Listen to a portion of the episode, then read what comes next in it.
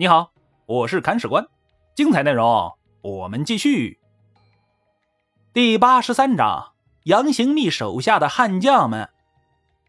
上回说到啊，朱温杀了皇帝，解决了前进道路上的第一个问题，接下来啊，就是涉及到各路诸侯的第二个问题了。我们说朱温的实力现在是诸侯当中最强的呀，既然是最强，他就要欺负人，欺负谁好一些呢？按照朱温的逻辑啊，被欺负的人。首选应该是李克用才对，但是前两次攻打晋阳，给朱温留下了不小的心理阴影，他到现在还有点犯怵呢，所以啊，就要改变一下人选。这改来改去啊，最后选中了杨行密。我们说杨行密是个奇迹般的存在啊，他割据淮南，经常和朱温对打，哎，打来打去，竟然还都打赢了。他不仅和朱温打，在南边还和吴越的钱镠死磕，和杜西的杜洪掰手腕，跟湖南的马殷搞摩擦，四处作战，竟然丝毫不落下风。不得不说，这个人真的很强。对此啊，朱温表示很不服气，所以就要打他。既然要打，那就搞一个重点突破，突破点就在寿州。我们说寿州是杨行密的北大门啊，也是钉在朱温门口的一颗钉子。朱温想要出门打架，必须先把这颗钉子给拔掉。而这颗钉子很难拔，因为驻守寿州的人是杨行密的小舅子朱延寿。这个人呢，我们之前提到过，是个猛人，治军严苛，喜欢以少击多。曾经带着二百人和朱温的汴州兵死磕呀，竟然能够全身而退，可见此人之猛。我们说驻守寿州的将领很牛掰，军兵也丝毫不弱呀。杨行密当初把黑云都的一部分派驻到寿州布防，这些军兵脱身于之前的蔡州军团，都是打仗不要命的主儿任你梁兵是百战之师。也不能在这里占到丝毫便宜。我们说，这次朱温兵围寿州，下足了本钱，他要一战雪前耻，把杨行密打趴下。但是，不出意外，朱温这一次又失败了。失败的原因很简单，因为杨行密变得更强了。之所以会变强啊，那就要把时间退回去啊。看看这几年杨行密在做些什么。我们说杨行密自从青口战役打疼了朱温之后啊，北方战线很是消停了一段时间。这段时间之内啊，杨行密开始把主要精力放在南线。南线都有谁呢？浙江的钱镠，湖北的杜洪，湖南的马殷。而江南地区除了以上这三个人之外啊。还有一个江西的中传，只是这个人比较本分，没和杨行密起多大冲突。钱镠和杜洪是杨行密主要的进攻对象，而杨行密和钱镠的梁子啊结得很早。当初钱镠统一两浙的过程中，和自己的好兄弟董昌斗了个你死我活，杨行密坚定地支持着董昌，想要把钱镠扼杀在摇篮里。但是最终失败了，而钱镠很记仇啊，在统一两浙之后，就想着和杨行密动粗，于是啊，就围绕着苏州和对方进行拉锯战。苏州这个地方之前是属于两浙的，杨行密给占了，想要以此为桥头堡，对钱镠发动全面战争，把两浙的土地也纳入到淮南的版图之内。钱镠也不是吃素的呀，他不仅要把苏州拿回来，还想着把杨行密给打趴下，进一步扩充自己的势力。既然双方都有自己的想法，彼此的想法又不可调和，那就只能开打了。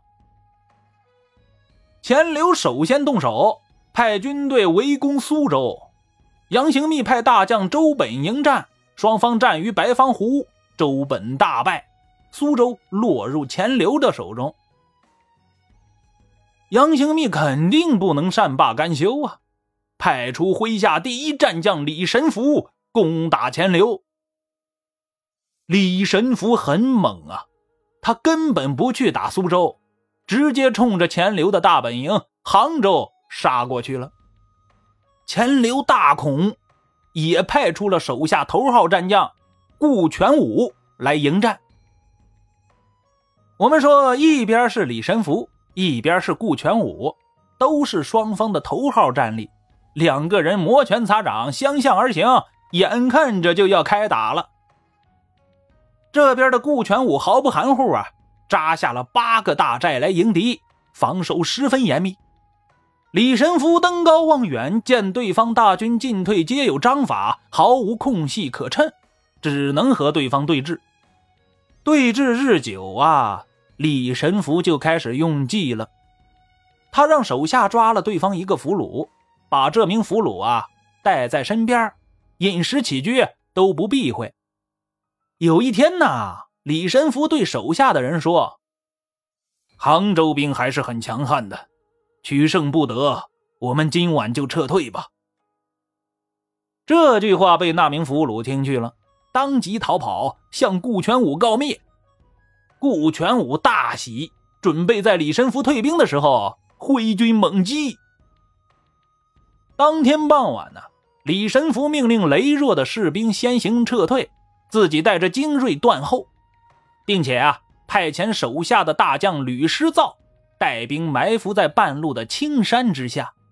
当晚，顾全武全军出击，掩杀李神福，瞬间掉入对方的陷阱，被李神福、吕师造夹击，杭州兵大败，损兵五千余人，主将顾全武被对方生擒。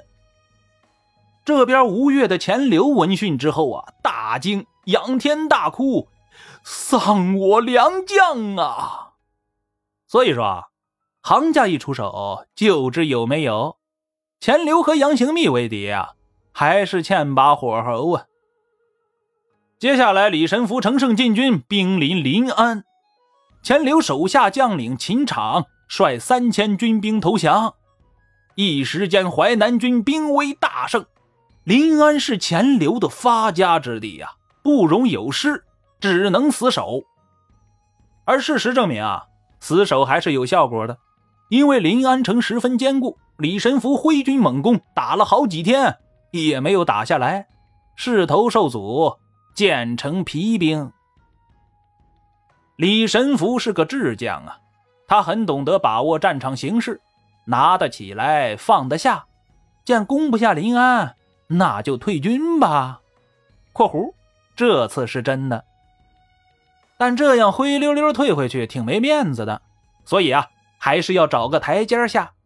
李神福先对杭州的钱刘示好，派人守卫钱氏家族的祖坟，禁止砍伐墓地周边的柴草。钱刘听说之后啊，很是感激。随后啊，李神福又让顾全武写信给家里人报平安。家里人什么反应，我们不知道。但是钱刘知道自己的头号大将没有死之后啊，大喜，派遣自己的节度副使程吉到李神福军中致谢。接下来啊，李神福就开始虚张声势了。他在沿途道路两边啊插满旌旗，修建了许多大营，并频繁调动军队。一时间，车辚辚，马萧萧，给赶路过来的镇海节度副使程吉造成了强大的心理阴影。程吉回到黄州之后啊，就对钱刘说：“淮南军援军从四面八方赶来集结呀，军威浩大，李神福怕是要发动总攻了。大王你小心啊！”钱刘心里咯噔一下，吓出了一身冷汗呢。立刻向李神福讲和，请求停战。这样一来啊，台阶就自己送来了吗？正中李神福下怀。嗯，他说：“讲和可以啊，但我的大军来来回回折腾了一趟，人吃马嚼的，消耗不少啊。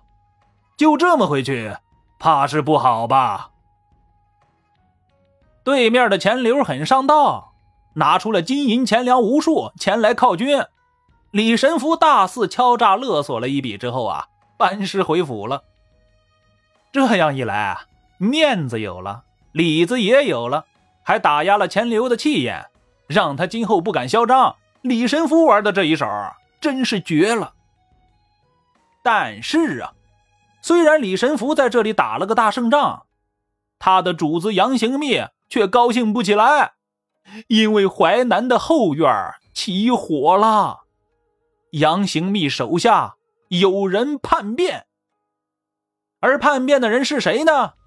精彩内容，且听下回分解。